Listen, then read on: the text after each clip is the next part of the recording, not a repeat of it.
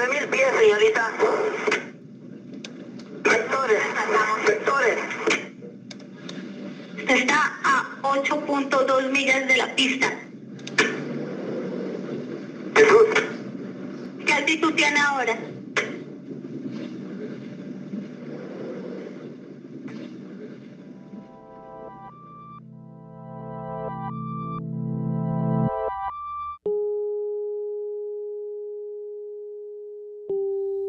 Memórias, uma série do podcast Vida de Jornalista.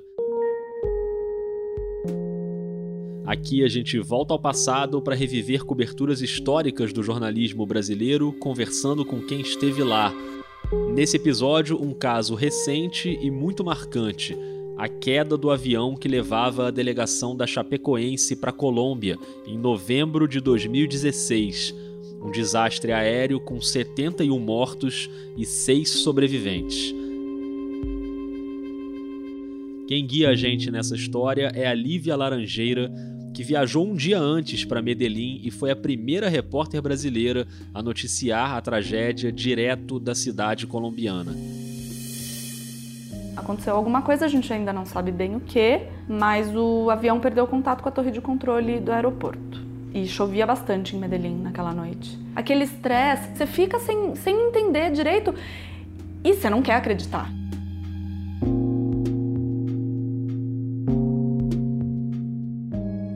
Você sabe que essa é uma série sobre memórias e eu tenho certeza que a sua memória ainda está bem arejada em relação ao tema desse episódio.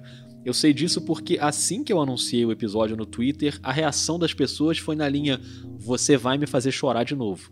E eu acho possível que isso aconteça. Eu mesmo tenho uma relação pessoal forte com essa tragédia. Eu perdi um grande amigo, perdi também um colega querido que trabalhava em outro estado, mas na equipe que eu ajudava a coordenar na época. Então pode ser que em um ou outro momento esse episódio tenha um tom um pouco mais pessoal do que você está acostumado a ouvir na série Memórias tem a ver com um assunto que a gente já debateu várias vezes aqui no podcast, que é o envolvimento do jornalista com a pauta, com a cobertura. E nesse caso não dá para eu fingir que eu tô olhando de fora, que eu tô imparcial. Isso não existe, né? O impacto também foi muito grande para mim. Mas a intenção não é fazer ninguém chorar, então a gente vai tentar caminhar pelos bastidores dessa cobertura de olho no jornalismo, e nesse ponto a Lívia Laranjeira vai ser fundamental, porque o relato dela é bem rico e é claro que ainda está tudo muito vivo na memória dela. De todos os casos lembrados aqui na série, esse é o mais recente, aconteceu no dia 28 de novembro de 2016, uma segunda-feira, por volta das 10 da noite no horário colombiano. Aqui no Brasil já era madrugada de terça-feira, dia 29. E só para a gente contextualizar, até aquela noite, a Chapecoense era um time de futebol em estado de graça, que vinha nas temporadas anteriores subindo de divisão no Campeonato Brasileiro, tinha se mantido na Série A para aquele ano de 2016 e, mais que isso, vivia o sonho de disputar um título internacional pela primeira vez, a Copa Sul-Americana. A Chape conseguiu uma classificação heróica para a final daquele torneio, eliminando o San Lorenzo da Argentina na semifinal. San Lorenzo que tinha sido campeão da Libertadores dois anos antes. E a delegação estava viajando para a Colômbia para o primeiro jogo da decisão contra o Atlético Nacional. Depois da parada em Santa Cruz de la Sierra, o time catarinense pegou um voo fretado, o voo 2933 da Lamia, uma companhia pequena fundada na Venezuela que depois se mudou para Bolívia. y son realmente un equipo muy luchador y yo creo que va- vamos a volver con buen resultado. ¿Ah? Aquí el goleador. El goleador, el chapecoense, el goleador jugando una, la primer final de la Sudamericana. ¿Qué tal, qué tal el, el- el vuelo? ¿Qué tal en la mía? Uma, uma final muito importante para nós, conduzido pela Laminha, nós estamos bem. Vamos que vamos. O piloto, que também era um dos donos da companhia, fez uma opção de economizar no combustível. E como outra aeronave pediu prioridade de pouso, ele teve que dar uma volta, houve uma pane seca, o combustível acabou e o avião caiu. Agora são 4 horas 10 minutos, horário de verão. Estamos interrompendo a programação com uma informação preocupante e importante demais. O avião que transportava a delegação da Chapecoense para a Colômbia caiu perto do aeroporto de Medellín. A aeronave da Lamia tentava se aproximar do aeroporto José Maria Córdova, em Rio Negro, nos arredores de Medellín, mas caiu e bateu num morro chamado Cerro El Gordo.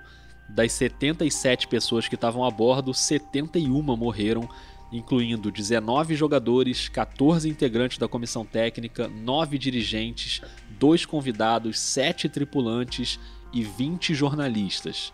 Seis pessoas sobreviveram: os jogadores Neto, Foman e Alan Ruschel, os tripulantes Ximena Soares e Erwin Tumiri, e o jornalista Rafael Hensel, que de forma inacreditável morreu pouco mais de dois anos depois, agora em 2019. Ele teve um infarto quando jogava bola com os amigos. Dividimos muitas transmissões, seguimos amigos. O cara sobreviveu à queda do avião da Chape e ontem, jogando bola, nos deixou aos 45 anos. Os nossos corações estão despedaçados, Rafa. Na época do acidente, eu trabalhava na redação do Globoesporte.com e participei da cobertura não no local, mas ajudando na retaguarda no Rio de Janeiro. Várias pessoas que trabalhavam comigo viajaram, o Vicente Seda, o Leonardo Lourenço, que foram para a Colômbia, a equipe que se deslocou para Chapecó com a Amanda Kesterman, o Janir Júnior, o Felipe Costa, o Davi Abranveste, o Caê Mota, que depois se mudou para Chapecó e passou um bom tempo lá, todo o pessoal da afiliada do GE em Santa Catarina, a equipe chefiada pelo Vitor Vieira, com o Madruga, a Dani, enfim, eu estou citando esses nomes todos que fizeram a cobertura para o site, porque são pessoas com quem eu convivo até hoje e que também poderiam contar essa história. Mas a escolha da Lívia Laranjeira foi por causa dessa peculiaridade de ela ter ido para Medellín antes do acidente, então ela foi a primeira repórter brasileira a dar notícia lá do local e depois ela passou duas semanas lá mergulhada nessa cobertura. A Lívia já falou bastante sobre esse caso e eu agradeço muito a ela por ter sido generosa comigo de mais uma vez lembrar essa história que eu sei que não é fácil de reviver. A gente conversou em São Paulo, foi uma combinação meio na correria para aproveitar o meu último dia em São Paulo e ela estava voltando de uma viagem, mas deu tudo certo e eu fui até a casa dela para a gente bater um papo. É desse lado direito aqui. É, é isso mesmo, acho que é ali na outra esquina. Na plaquinha tava dando aqui até o 1101. Valeu, amigo, obrigado. Obrigado. Até mais. Falou, cara.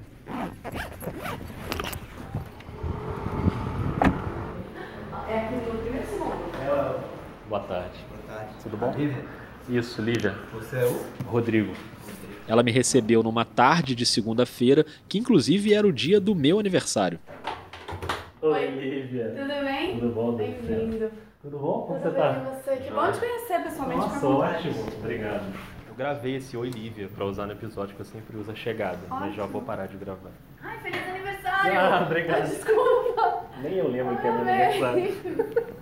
O relato da Lívia, na verdade, começa uma semana antes do acidente, porque ela tinha ido para Chapecó para cobrir o jogo da volta da semifinal da Sul-Americana contra o São Lourenço. Naquele momento, ela ainda não sabia que iria para Medellín. Foi essa cobertura em Santa Catarina que credenciou a Lívia para a viagem à Colômbia. E para vocês verem como as coisas funcionam no jornalismo, ela quase não foi para Chapecó.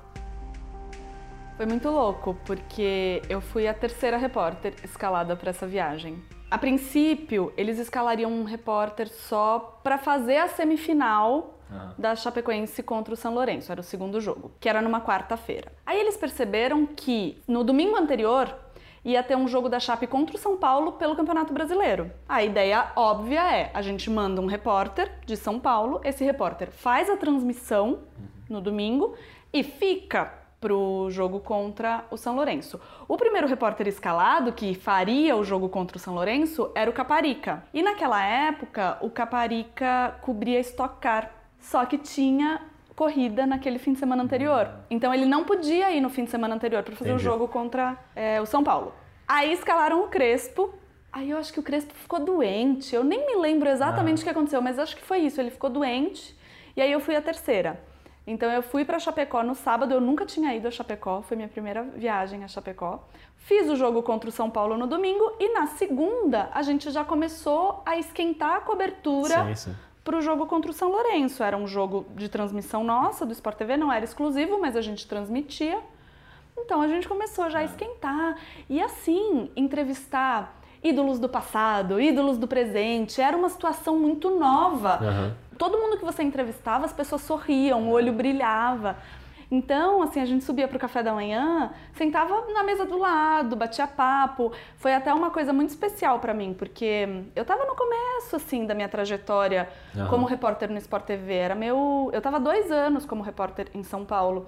E aí ver que, por exemplo, o Caio Júnior já te conhece, sabe? Já te cumprimenta, já sabe quem você é. Conversar com as pessoas, reconhecer as pessoas. Eu também não conhecia o time da Chape, então... Sim. E aí a gente foi aproveitando esses momentos também para produzir as nossas reportagens e para crescer para o jogo, né? E aí teve o jogo que foi espetacular, assim, em termos de história. Quando Danilo entrou em campo, ele parecia pedir por um milagre. O 0 a 0 classificava a Chapecoense para uma final inédita de um torneio internacional. E aí teve o surgimento de um herói. 48 e 23. A gente vai terminar esse jogo, se Deus quiser, com uma grande vitória da Associação Chapecoense de Futebol. Vai partir Calderúcio, jogou para dentro da área, sobrou.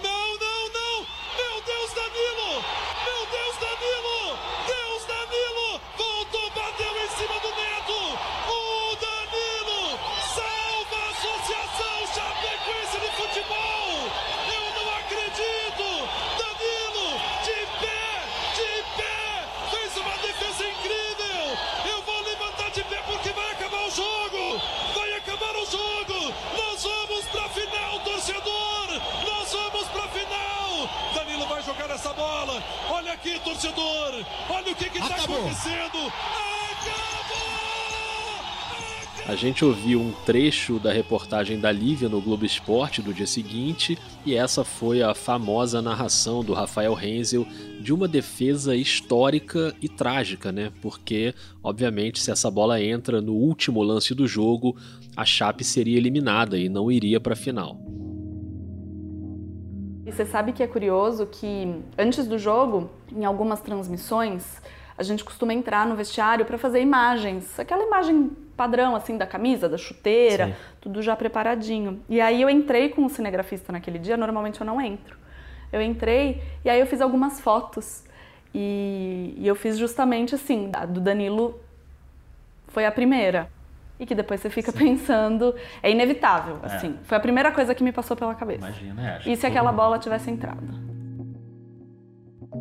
Claro que se aquela bola tivesse entrado não teria viagem para Colômbia, mas é uma associação meio louca de fazer, né? Se a gente for relacionar todas as vezes que um acaso poderia ter impedido uma tragédia, é um negócio de enlouquecer. E o fato é que ali, naquele momento, estava todo mundo eufórico, inclusive a Lívia. Ela já tinha trabalhado no projeto Passaporte do Sport TV na Costa Rica durante a Copa do Mundo, mas nunca tinha feito uma viagem internacional como repórter. A Lívia e o produtor Fabrício Crepaldi seguiram naquela cobertura, só mudou o cinegrafista, que em Chapecó era o Luiz Felipe Silveira e para Medellín foi o Erci Moraes. Quando ela recebeu a notícia de que faria viagem, é claro que era só alegria, né? Eu acho que foi lá pela quinta-feira, talvez sexta, que eu soube que meu chefe me ligou e falou que a gente tinha feito um excelente trabalho naquela semana e que, em virtude disso, eles manteriam a equipe para a cobertura da final da Sul-Americana. Então, quando eu soube, eu lembro que assim, eu fiquei muito feliz, mandei mensagem para minha mãe, ai, vou para Medellín, tal.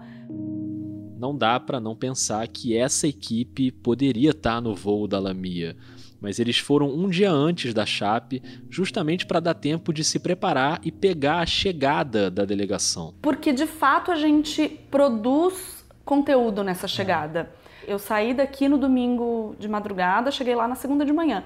Na própria segunda, eu já estava entrevistando o torcedor do Atlético Nacional nos arredores do estádio. E também tem uma questão burocrática chata de comprar chip de celular para o celular, para o LiveU, ver se está tudo funcionando normalmente. O LiveU é o aparelho que a gente usa para entrar ao vivo, né? É uma tecnologia via chip de celular. Então a gente não podia perder aquela chegada e aí foi isso que a gente fez. Claro que tem uma vantagem também de você estar tá no voo com a delegação, de, até de convívio com jogadores. Então no seu caso, talvez nem tanto, porque você já teve esse convívio na Mas semana anterior. Mas eu fiquei anterior. frustrada. É. É, eu lembro que hum, Lá em Chapecó, o Giba, que era um dos assessores, veio falar com a gente. Normalmente tem um revezamento de quem é o assessor que viaja e eram o Giba e o Kleberson, os dois assessores da Chapecoense. E aí o Giba veio todo empolgado falar com a gente que naquela viagem específica eles tinham decidido mandar os dois. Ah, vai todo mundo no nosso voo, vocês vão também? Aí a gente falou, não. E aí a gente, assim, aquela, aquela frustração, claro. poxa, vamos largar atrás na cobertura. É. Porque, embora a gente tivesse tido esse contato lá em Chapecó, mas você pensa, ah, vai que rola alguma coisa, algum papo diferente, alguma informação é. que a gente perde porque a gente não tá lá. Mas você foi de Chapecó direto, você voltou para São não, Paulo? Não, eu é voltei é a São Paulo, então eu voltei, isso é uma outra coisa, assim, até arrepia quando eu lembro. Porque eu tenho medo de... Hoje em dia eu já me acostumei, mas eu sempre tive medo de avião. E aí eu lembro que eu voltei de Chapecó para cá, é, no mesmo voo da Chape. Eu tenho as minhas superstições quando eu Sim. entro num avião.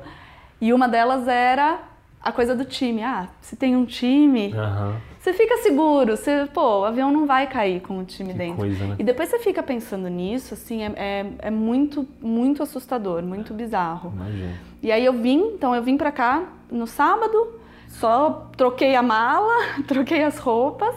No domingo de manhã eu ainda trabalhei, voltei para casa e embarquei à noite.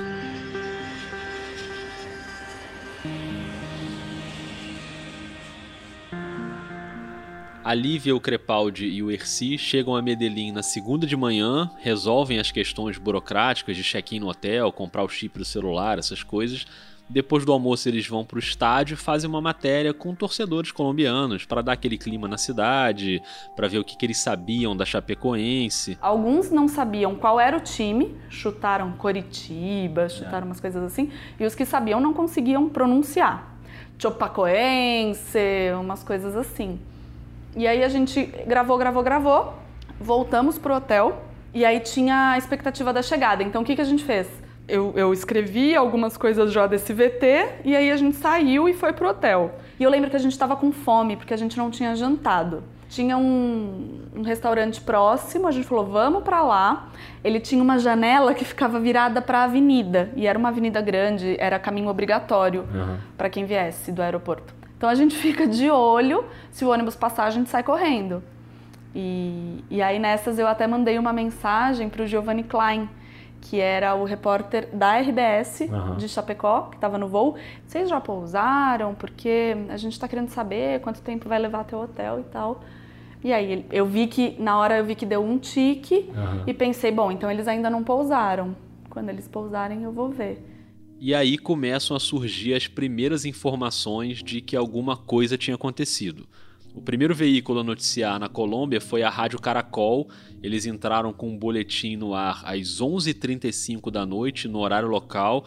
E eu, particularmente, não lembro de ter ouvido esse áudio na época, reproduzido em algum lugar, mas agora, pesquisando para o episódio, eu fui fuçar no site da rádio e lá nas pesquisas de material antigo eu achei esse boletim.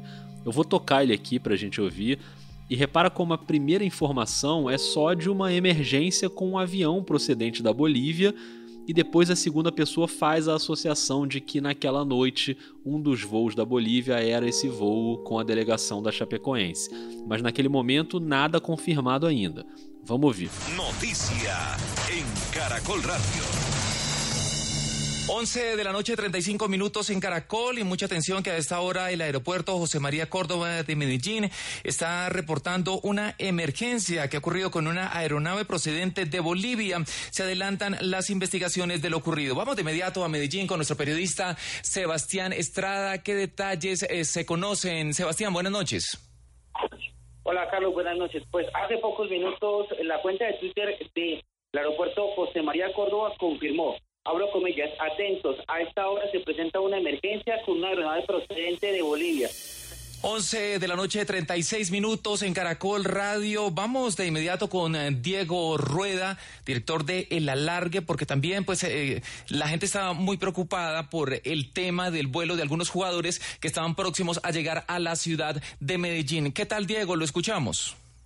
Sí, Carlos, con las buenas noches a todos los oyentes de Caracol. Pues hay gran temor, no solamente en la desaparición del avión, sino que en este, en uno de los vuelos que hacía escala hoy en Bolivia, debería llegar a Medellín sobre las 9 y 30 de la noche el avión que traía a los jugadores de Chapecoense, que es el rival de Atlético Nacional este miércoles en la final de la Copa Suramericana. El vuelo estaba previsto que debía aterrizar sobre las 9 y 30 de la noche.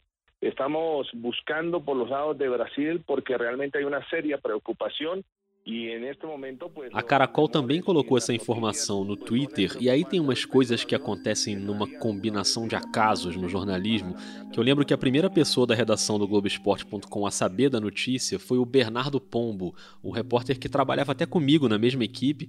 Ele estava em casa de madrugada, acordou para ir ao banheiro, pegou o celular para dar uma olhada e por coincidência ele tinha acabado de ver aquela série sobre o Pablo Escobar, não o Narcos, a série colombiana, Pablo Escobar, o patrão do mal, que é uma série da TV Caracol. E o Pombo estava obcecado ali com a série, por isso ele tinha passado a seguir várias contas de Twitter da imprensa colombiana. E aí ele viu essa postagem, imediatamente ele já acionou a chefia do site, se mandou para a redação, Enquanto isso, lá em Medellín, a Lívia estava no hotel esperando a chegada do ônibus, só que tinha um brasileiro lá, chamado Rodrigo, de uma empresa que cuidava dos traslados terrestres da Chapecoense, e um sócio dessa empresa estava no aeroporto e informou para ele. E aí foi ele que nos chamou, uma primeira informação assim, olha, aconteceu alguma coisa, a gente ainda não sabe bem o que, mas o avião perdeu contato com a torre de controle do aeroporto. Aí ele perguntou pra gente se a gente estava de carro, a gente não estava. Aí ele falou: Ó, oh, então a minha sugestão é que vocês peguem um táxi e vão pro aeroporto. É isso que eu vou fazer, eu vou pro aeroporto. E aí no caminho eu fui trocando mensagem com ele. E tentando falar com o Brasil, porque era de madrugada é, no Brasil. Isso, é. Então a gente não conseguia falar com o Brasil, aquele estresse. E aí ele nos alertou: olha, aqui não tem nada, parece que tem muitos sobreviventes, muitas vítimas, e essas vítimas vão ser levadas para os hospitais da região. Então eu tô indo para um hospital. Aí a gente nem parou no aeroporto, a gente deu a volta e foi para o primeiro hospital. Eu faço o primeiro vivo desse hospital que é gigante, é um hospital super de referência ali na região. Só que, justamente por ser um hospital super de referência, nosso acesso era super restrito, mas tudo bem, conseguimos pontuar um primeiro vivo. E aí foi assim, foi apenas isso que eu fiz nesse hospital. Eu vi que lá a gente não ia conseguir muita coisa, e aí nos, é, nos disseram, alguém da imprensa colombiana nos disse que tinha uma clínica pequenininha e que era mais perto do local exato do acidente. E aí a gente foi para lá e aí foi lá, assim. A imagem que todo mundo viu, os vivos que todo mundo viu são de lá, da Clínica São Juan de Dios. Vamos então agora ao vivo com a repórter Lívia Laranjeira.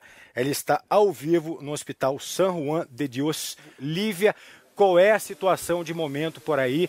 Ah, já há movimentação de feridos chegando a esse hospital? Boa noite.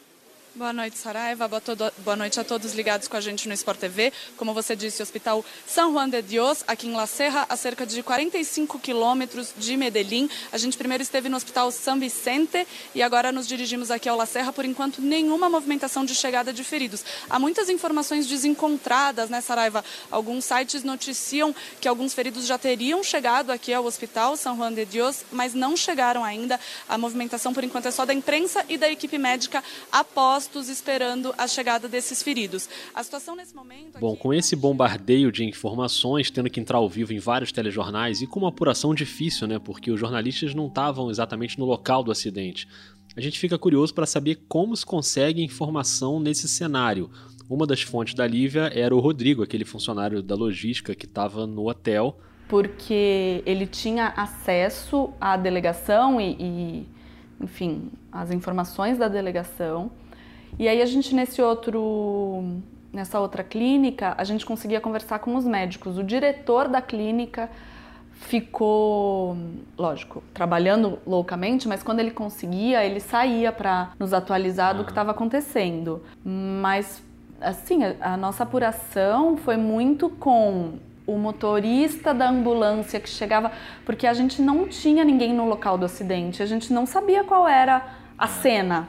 Então a gente ia conversar com o motorista da ambulância. Como é que tá lá? O que que tem? Não, tem, tem muita gente, mas tá, é muito difícil de chegar, porque a gente cogitou, será que a gente vai para lá? Não, é muito difícil de chegar, não tem como. É, os carros normais atolavam no caminho, tinha que ser 4x4, porque além de tudo tinha a chuva que atrapalhava tudo, era uma mata fechada, eles tiveram que abrir a mata. Necessitamos ajuda! Alguém, por favor! Silêncio! Silêncio! Silêncio! Para mim era muito desesperador é, a identificação. Quem é que está chegando? Quem é que já foi resgatado? Porque você morre de medo de dar uma informação errada, eu morria, Lógico. pelo menos. As informações eram desencontradas, houve erro, pelo menos um, que é o do, do Danilo. É, essa situação do Danilo foi um, um, vai e vem de informações, assim, é legal a gente explicar, né, como é que foi isso, assim. Porque a situação toda do Danilo, hoje, o que, que a gente sabe, ou o que a gente imagina, melhor Sim. dizendo, que quando o Foman foi resgatado, ele muito provavelmente se identificou como goleiro da equipe e que, no meio da confusão, goleiro da equipe, Danilo.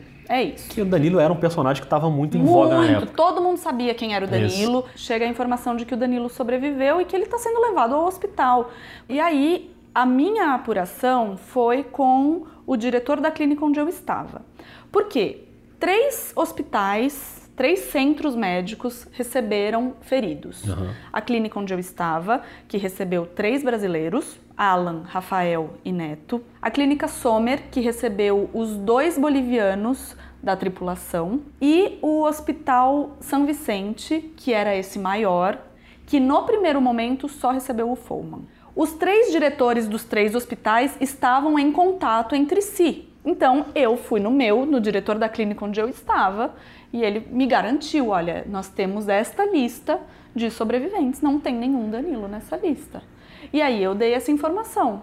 Só que a Cruz Vermelha vai e solta uma lista de sobreviventes com o nome do Danilo. Que eu não queria dar essa informação porque eu não sabia Sim. se isso era verdade. Aliás, a informação que eu tinha da minha fonte, que até então eu tinha todo motivo para confiar, era de que não, de que eram seis sobreviventes e esses seis nomes, ponto final.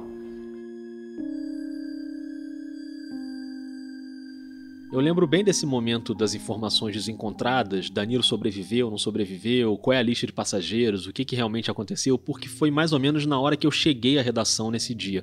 Então eu vou dar um depoimento curto aqui, pela primeira vez um depoimento mais pessoal do que aconteceu comigo naquele dia, porque eu moro perto da redação do Globoesporte.com, então eu ia trabalhar a pé e eu sempre dava uma olhada no celular antes de ir, quando eu acordava. E nesse dia, por acaso, eu não olhei o celular. Então eu saí de casa sem saber o que tinha acontecido.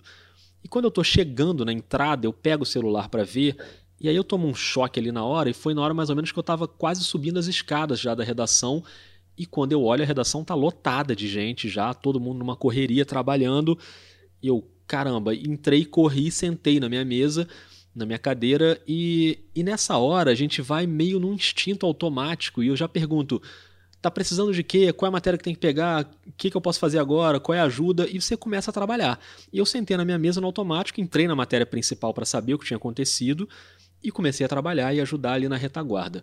E o que aconteceu comigo, que foi a parte mais chocante para mim, é que eu só fui saber dos jornalistas que estavam no voo quase duas horas depois de ter chegado para trabalhar, porque eu fiquei ali naquele automático e num determinado momento que eu fui olhar as outras matérias é que eu vi que tinha uma matéria com a lista dos jornalistas que estavam no voo e que tinham morrido. E aí eu comecei a ler essa lista e eu lembro claramente desse momento. Nome por nome, eu lembro que o primeiro nome que eu vi na lista foi o do Vitorino Sherman, e até que eu vi o nome do Guilherme Marques, que tinha trabalhado comigo, tinha sido estagiário da minha equipe no começo da carreira dele no Globoesporte.com e era um grande amigo meu e de toda a redação ali do, do Globoesporte.com, todo mundo conhecia muito, gostava muito dele. E ali, quando eu virei para trás, e eu pergunto, se não me engano, para o Daniel Lessa, que estava atrás de mim, que era o coordenador naquele momento ali daquela, daquela cobertura na retaguarda, um dos gerentes do site, e eu falo, cara, ele estava na lista, ele estava no avião, e aí ele fala, pô, você não tinha visto ainda, e ali me deu o primeiro baque. Mas é uma coisa muito louca, porque a gente continua trabalhando, né? Mesmo sabendo que você perdeu pessoas muito próximas, você continua trabalhando. E era de manhã cedo, e eu lembro que nesse dia eu trabalhei até uma e meia da manhã. E só quando eu fui chegar em casa, é que aí sim eu, eu fui ver e-mails antigos que eu tinha trocado com o Guilherme. E aí realmente desabou tudo. E aí vem o choro, vem, enfim, tudo aquilo que você foi no automático durante o dia, vem quando você dá uma parada. Então eu fico imaginando, e fiquei imaginando nessa conversa com a Lívia, se pra gente que estava no Rio de Janeiro, longe do cenário da ação, já foi tão difícil, né? Como deve ser isso para quem está lá e você não consegue nem fazer uma logística de coisas simples, como por exemplo ir ao banheiro, comer, né? Em que momento se faz esse tipo de coisa? Então fiquei também curioso para saber como a Lívia conseguiu lidar com essas questões. Não vou nem falar dormir, porque dormir ela só foi dormir muito depois, mas eu queria que ela explicasse para gente como ela conseguiu, por exemplo, em algum momento comer alguma coisa ou processar a informação enquanto ela estava indo ali no trabalho automático. Só fui comer à noite, assim. Mas eu não sentia fome. Eu lembro que a Lilia Teles chegou, porque daí a Globo mobilizou Isso. toda uma equipe. E eu lembro que eventualmente a Lilia me ofereceu um salgado, já à noite. Uhum. No Brasil já era à noite, lá devia ser fim de tarde. E eu dei uma mordida e, e me embrulhou o estômago, sabe? Não conseguia. Eu estava de estômago vazio tinha... completamente. E é louco, Rodrigo, porque muita gente fala assim para mim: ah, eu não conseguiria. Se fosse comigo, eu não conseguiria.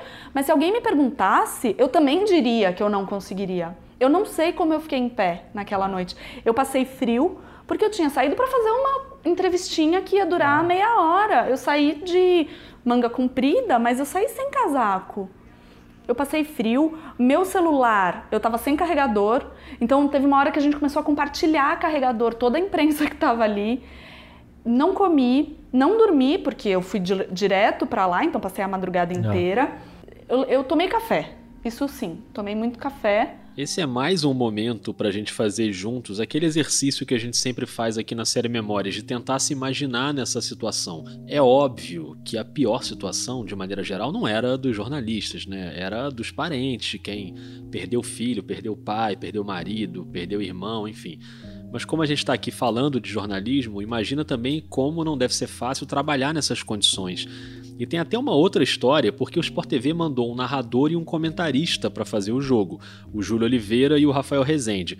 E ouve só essa história que a Lívia conta. Eu lembro até que o Rafa Rezende me mandou uma mensagem de noite, assim: Lívia, tô dentro do avião, embarcando, e acabei de ler uma notícia aqui, tipo, é real? Nossa. E eu, olha, Rafa, a gente ainda não sabe bem o que aconteceu, a notícia é real, mas a gente ainda não tem detalhes, vem tranquilo.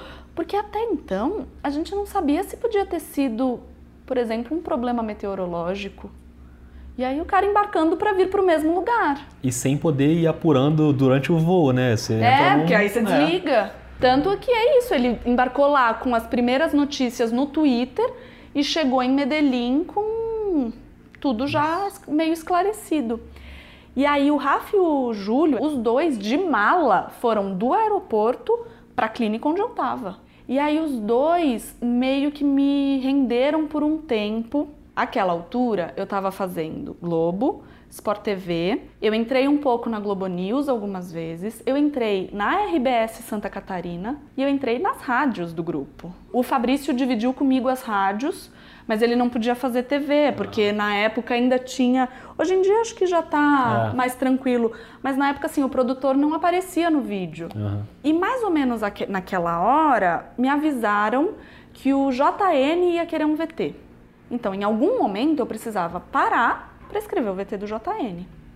E aí o Júlio e o Rafa chegaram e assumiram um pouco os vivos. Boa tarde, Barreto, a todos que acompanham o Seleção, né? Como você disse, eu e o Rafael Rezende é, durante essa madrugada, fizemos aí o voo aqui para Medellín, na Colômbia, para a transmissão da partida de amanhã e viemos direto aqui para a clínica é, San Juan de Dios de la Serra, né, que é o município de la Serra, onde E aí depois chegaram as equipes que foram mandadas por causa do acidente, né? O Júlio e o Rafa iriam de qualquer forma, mas depois chegaram as equipes que foram mandadas por causa do acidente. Então eu já citei a Lília Teles. Olha, desde a confirmação da notícia durante a madrugada, o Brasil começou a receber muitas notícias que vinham aqui da região de Medellín e muitas dessas notícias vieram da Lívia Laranjeira, que é repórter do Sport TV. Então ela já está quase 24 horas no ar, passando informações, estava na porta do hospital. Não era isso, Lívia? Desde uma hora da manhã, eu, o produtor Fabrício Crepaldi, o repórter cinematográfico Erci Moraes do Sport TV. Chegou o Ari Peixoto, o Showa, o Edgar Alencar, é, o Bruno Cortes, que eles mandaram de Nova York, na época ele ainda era correspondente em Nova York.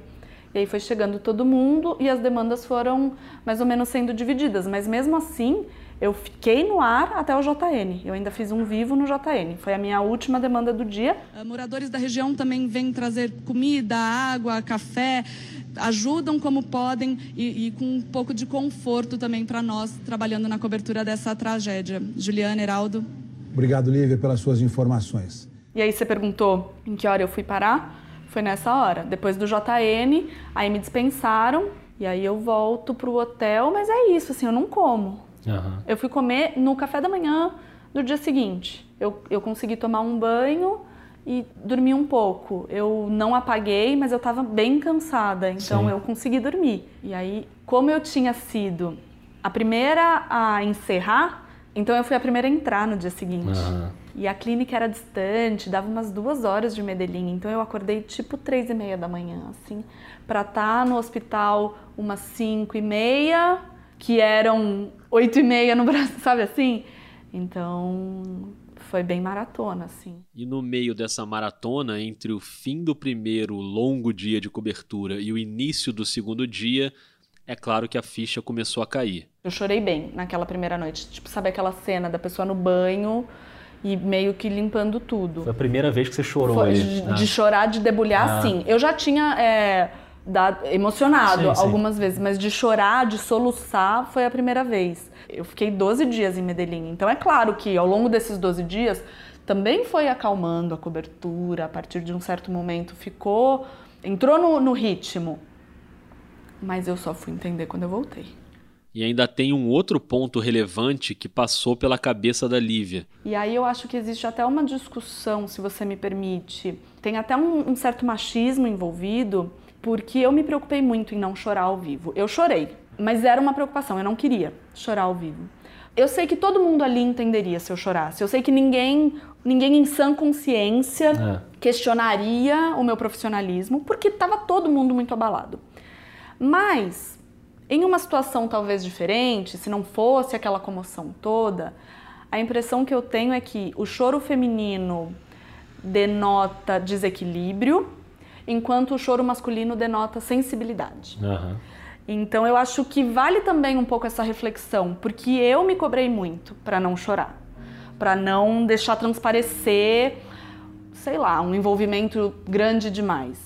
E durante os 12 dias de cobertura da Lívia, o auge desse envolvimento, quando praticamente ninguém conseguiu segurar o choro, nem na Colômbia nem no Brasil, foi o momento do velório, né? Quando os caixões deixam Medellín e são levados para Chapecó. Lívia, a liberação dos corpos, ela vai até que horas? Há uma previsão?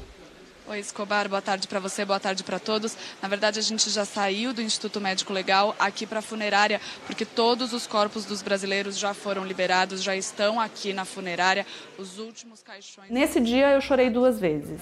Eu fui escalada para fazer a saída dos corpos da funerária.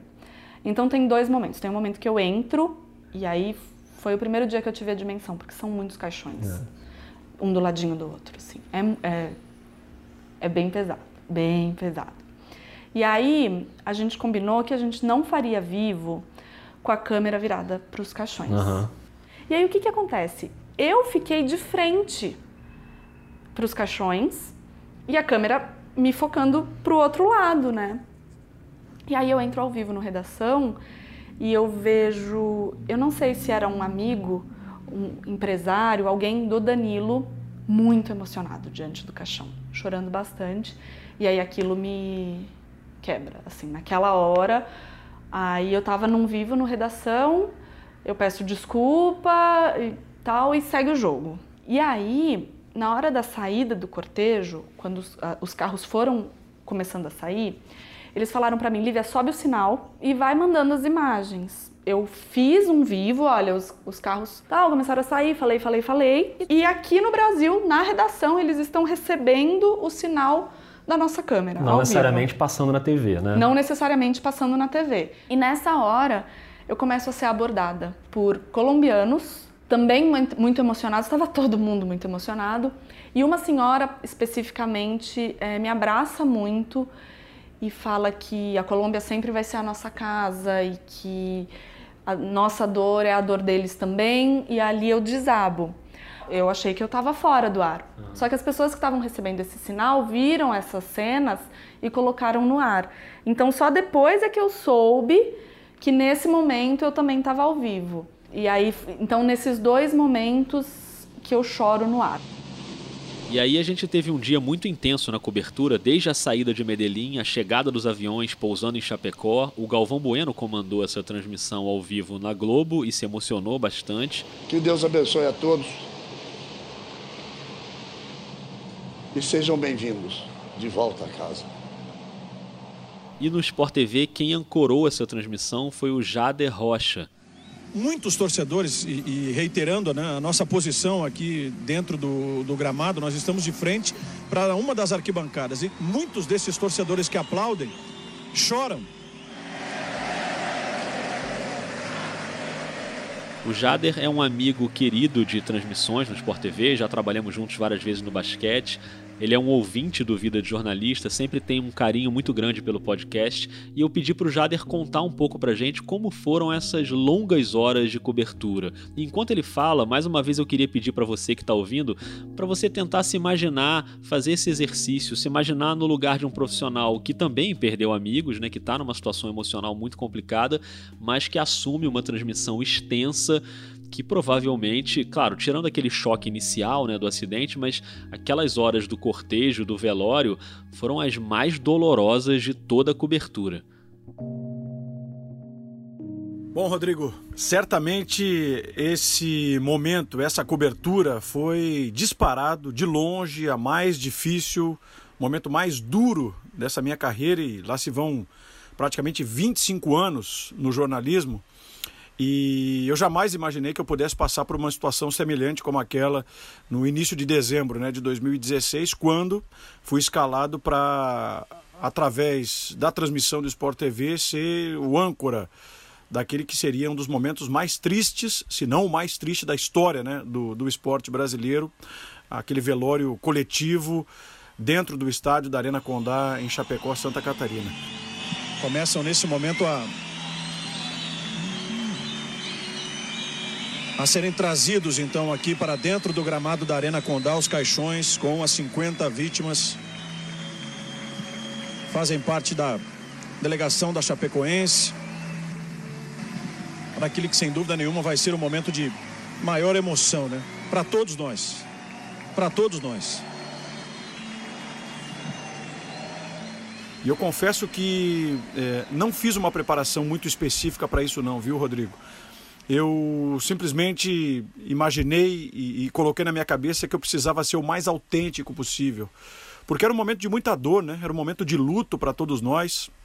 Afinal de contas, é, vidas se perderam, muitas destas vidas é, ainda com uma certa ligação, muitos amigos né, da imprensa que nos deixaram naquele acidente, vítimas do acidente alguns jogadores com quem eu tive a oportunidade de conviver de perto dos tempos em que eu trabalhava no Rio Grande do Sul, né? E eles haviam passado por Grêmio, por Internacional, então eu tinha uma certa proximidade, conhecia alguns dos familiares e, e me coloquei no lugar deles eh, desde o início, desde que a, a tragédia acabou se espalhando, né? Em, em todo o mundo. Então, é, fiz com que aquilo fosse o mais autêntico possível e, e eu sou um cara autêntico, eu sou um cara emotivo. É, eu procurei, de certa forma, eh, traduzir, embora as imagens fossem muito fortes e mostrassem tudo aquilo que estava sendo vivenciado né, naquele dia chuvoso lá em Chapecó, naquele sábado chuvoso, mas eu, eu, eu queria que aquilo que eu estava passando fosse de fato algo uh, a ser testemunhado por todos e, evidentemente, com a mais pura verdade, né, com aquele sentimento de verdade. A todos nós que escolhemos né, trabalhar com o jornalismo esportivo, você jamais vai imaginar que irá se deparar, especialmente por estar dentro de um estádio de futebol com uma situação como essa que a gente tem, tem visto hoje aqui. Não é fácil.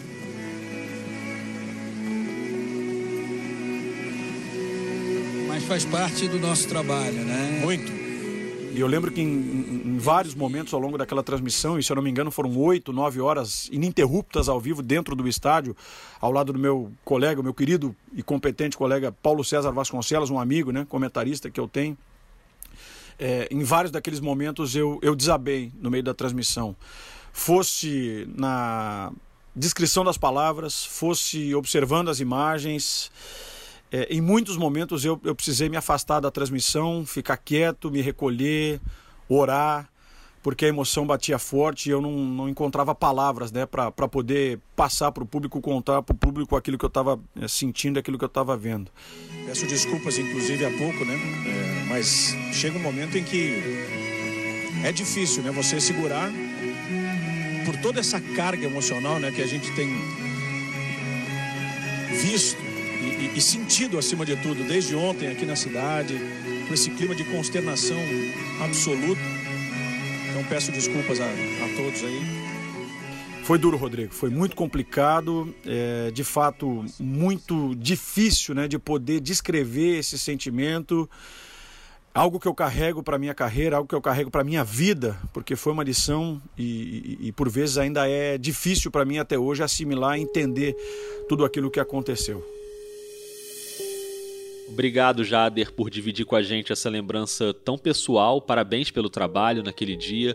E eu vou aproveitar para dividir mais uma lembrança minha, eu juro que é a última. Já já a gente volta para Lívia, mas só para você ter uma ideia de como foi esse dia na redação, porque com a saída dos caixões de Medellín, muitos foram para Chapecó, alguns para São Paulo, alguns para o Rio, e era um dia de cobertura jornalística muito intensa o tempo todo. Então, para gente no Globoesporte.com, na redação, a gente tinha essa ligação muito forte com o Guilherme Marques, que foi velado na sede do Botafogo, com o Guilherme Vanderlars e o Ari Júnior, os três foram velados no Botafogo. E ao longo daquela tarde, as pessoas da redação foram se revezando. Então, saía um pequeno grupo, ia até o velório para se despedir do Guilherme, voltava para a redação para render um outro grupo que ia até o velório e assim por diante. Nesse dia eu consegui ir até lá, foi também um momento bem difícil. Mas foi mais difícil ainda para mim porque tinha também o Lion Espíndola, que era o repórter do Globoesporte.com em Santa Catarina, que estava no voo. O Lion, na verdade, era o único jornalista do site, propriamente dito, porque o Guilherme tinha trabalhado no site, mas naquela época ele estava na TV já. E por causa do trabalho, eu não consegui ir nem para Florianópolis, onde teve um velório na Catedral Metropolitana, e nem para Terra de Areia, no Rio Grande do Sul, a cidade onde mora a família do Lion, onde foi o enterro. E aquilo ficou me consumindo ali nas semanas seguintes, uma culpa mesmo de não ter conseguido ir. E eu finalmente consegui na missa de um mês. Eu viajei para a Terra de Areia, encontrei a mãe, o pai, os irmãos do Lion. Eles me receberam de um jeito muito generoso. Eu passei a tarde na casa deles. Eu lembro que também chovia muito naquele dia, por coincidência, né? assim como no dia do velório em Chapecó. E nós fomos juntos para a missa e aquilo me deu um pouco de paz. Eu sou muito grato a eles. Então, o episódio ainda não acabou, mas desde já eu dedico esse episódio, claro, a todo mundo que perdeu pessoas queridas naquele momento, mas especialmente à família do Lion, a Dona Rosa, o seu João Batista, o Wellington, a Kellen, pessoas que me receberam tão bem naquele momento tão difícil.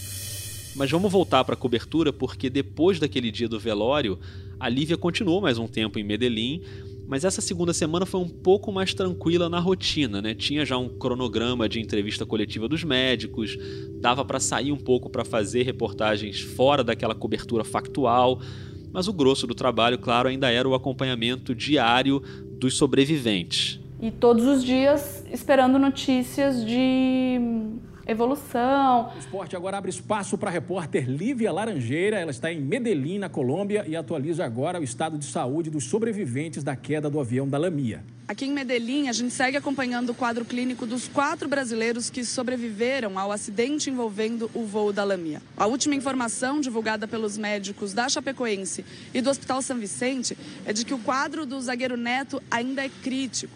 Ele segue... E aí, eventualmente, a gente pede para voltar, assim, uhum. que também foi uma coisa muito legal que o chefe da cobertura sempre deixou muito claro pra gente, olha, o trabalho de vocês está cumprido. Não achem que se vocês pedirem para ir embora, vai apagar o que vocês fizeram até aqui. E aí, eventualmente, a gente chegou num limite e pediu para voltar, e aí eles mandaram uma equipe render. Só que eu fui embora de lá, nenhum dos quatro tinha recebido alta.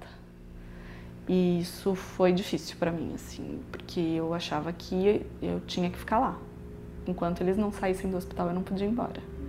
Então foi um conflito bem grande, assim, para mim, foi bem difícil. E chegou a hora de voltar para o Brasil. Só que para voltar para o Brasil, obviamente, era preciso pegar um avião. O que para muita gente é uma coisa simples, mas imagina depois daquela cobertura. A Lívia ia pegar um voo depois de cobrir uma tragédia com um voo.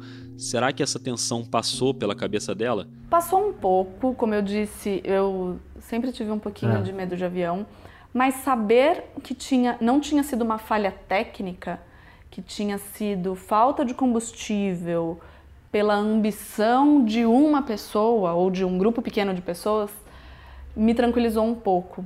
Porque você fala, isso não vai acontecer num voo comercial, ou sei lá, né? Talvez até aconteça, mas isso me tranquilizou. E aí eu entrei. hum, Eu, eu queria muito voltar para casa. Então, Essa vontade era maior. Era, era maior, era maior. Eu tava muito cansada. Eu queria muito ver meus pais, sabe? Assim. Aham. E aí teus pais foram te buscar no Meus aeroporto? pais foram me buscar. Até hoje eles vão sempre. Me levam, me buscam. Aquele dia foi especial. Minha mãe levou uma orquídea para mim, que existe até hoje. E também tava o Fabrício, a família dele tava lá. Eu lembro de ver a noiva dele, a mãe. E, e aí foram me buscar. E aí eu tive uns dias de folga, assim. É, eu te perguntar isso. Você conseguiu dar uma descansada depois? Era fim do ano, Aham. o que facilitou, porque o campeonato já tinha acabado, não tinha aquela pauleira. E a Globo foi muito parceira, assim, nesse sentido, foi muito sensível. Ofereceu um apoio psicológico tanto para as pessoas que estavam envolvidas na cobertura, quanto para qualquer um que talvez fosse próximo de alguém que estivesse no voo e sentisse essa necessidade. E, e eu tive duas semanas de folga, tipo 12 dias de folga, já emenda na, na semana de folga do fim de ano, e aí eu só voltei a trabalhar em 2017. E mesmo assim foi bem difícil, porque a sensação que me dava era que não, nada daquilo tinha importância, treino, jogo, assim, aquilo não significava nada. E sei lá, eu queria continuar acompanhando a Chapecoense. E eles foram muito sensíveis até nisso. Porque, por exemplo, é, eu fui fazer a Copinha, que é um tradicional torneio de futebol de base aqui em São Paulo. E todo ano a gente faz a cobertura da Copinha, Em janeiro, né? em janeiro. E eles me colocaram para cobrir a Chape. E teve mais emoção na Copinha. O time da Chapecoense fez sua estreia em Porto Feliz, São Paulo. Foi o primeiro jogo da equipe depois do acidente aéreo. É uma honra vestir essa camiseta. Lindo que a torcida fez e a gente tem que usar isso para o lado positivo. Então, para mim era especial, porque os meni para os meninos também era, eles dedicavam cada vitória, cada gol ao, ao time que tinha sofrido acidente. Então, eu, eu fui voltando aos poucos, sabe? Eu senti que foi gradativo. Aí eu fui fazer o amistoso que teve contra o Palmeiras em Chapecó, que foi o tal do jogo da amizade. Então, eu não abandonei de uma vez uma cobertura que era tão tão marcante para mim, né? Eu não queria largar, eu não queria abandonar. Eu fui fazer a entrevista com o Foman lá em Chapecó. Depois, quando o Foman veio provar a prótese aqui em São Paulo, eu fui fazer essa cobertura também. Então, eu fui acompanhando mais ou menos de, de perto os passos que eles estavam dando. Para mim, foi bem importante isso. E olhando lá para trás, para aquelas duas semanas de cobertura intensa e doída, eu tenho que encerrar fazendo a pergunta clichê que eu dificilmente consigo escapar dela aqui na série Memórias, porque são coberturas muito marcantes, né? Então, o que uma cobertura como essa deixa de lição e ajuda a gente a crescer como repórter?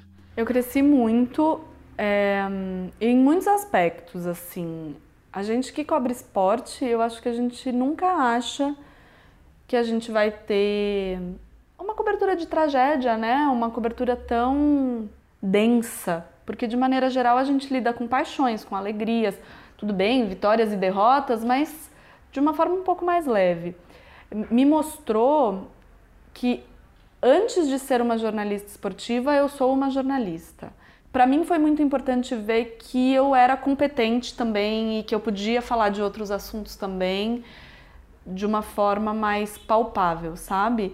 Eu estou jornalista esportiva, eu adoro trabalhar com esporte, mas essa eu acho que é a principal lição que ficou para mim, que a gente tem que estar tá pronto para reportar o que quer que seja, observar mais essas variações. Assim, o mundo não é feito de esporte ponto, política ponto, economia ponto, cultura ponto. As coisas se misturam. Eu acho que me fez olhar de uma forma mais abrangente para as coisas. Muito bom. Nível, obrigado. Ai, obrigado mesmo. Apesar de ser um tema pesado, é, é bom relembrar e prestar as homenagens. É, não é fácil, mas acho que é necessário, né? Ajuda a cicatrizar também. Sim.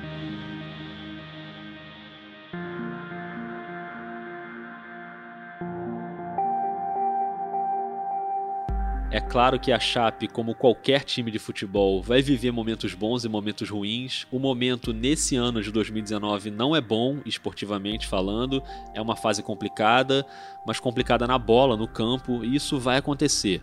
O fato é que hoje ou em qualquer outro momento de 2016 para frente, o jogador que veste a camisa da Chapecoense tem e vai ter sempre uma inspiração que nenhum outro time tem, né? Que é jogar por aqueles caras, jogar por aquelas famílias. Para mim foi muito importante fazer esse episódio, porque como vocês ouviram, eu tive muito envolvido nesse caso e agradeço demais a Lívia, ao Jader e a você que ouviu até aqui. Eu imagino que não tenha sido fácil, mas eu espero que eu tenha conseguido ser o mais honesto e objetivo possível para tratar de um caso tão recente, tão angustiante. Então, se você gostou do episódio, se você achou relevante, indica para os seus amigos jornalistas, estudantes, amantes do futebol ou quem você acha que precisa ouvir. E é isso, a série Memórias ainda não acabou, tem mais um episódio que sai daqui a algumas semanas. E olha, eu prometo que vai ser um encerramento muito impactante para a série. No episódio final, a gente vai voltar meio século no tempo até 1968 para lembrar a cobertura da Guerra do Vietnã e quem vai guiar a gente nessa viagem ao passado é uma lenda do jornalismo brasileiro, José Hamilton Ribeiro, hoje com 84 anos, ainda na ativa, o homem que cobriu aquela guerra e, mais que isso, perdeu uma perna quando pisou numa mina terrestre. Aí nós saímos em direção a ele, e ele na minha frente, ele na minha frente, eu atrás. Então ele passou num lugar, pisou num lugar, eu pisei em seguida e a bomba explodiu. Era uma mina, né? Uma mina. Fica atento para esse episódio daqui a algumas semanas, porque até o lançamento dele vai ser diferente. Vem novidade por aí. Fica ligado no Twitter, no arroba vida jornalista, eu vou avisando por lá. E por favor, me diz lá no Twitter o que, que você achou desse episódio da Chape, qual é a sua expectativa pelo Vietnã. Eu também estou no Instagram, se você preferir, que é Rodrigo77Alves, ou no e-mail, eu adoro receber e-mail, podcastvidadejornalista@gmail.com. OK? Muito obrigado, um beijo, um abraço e até mais.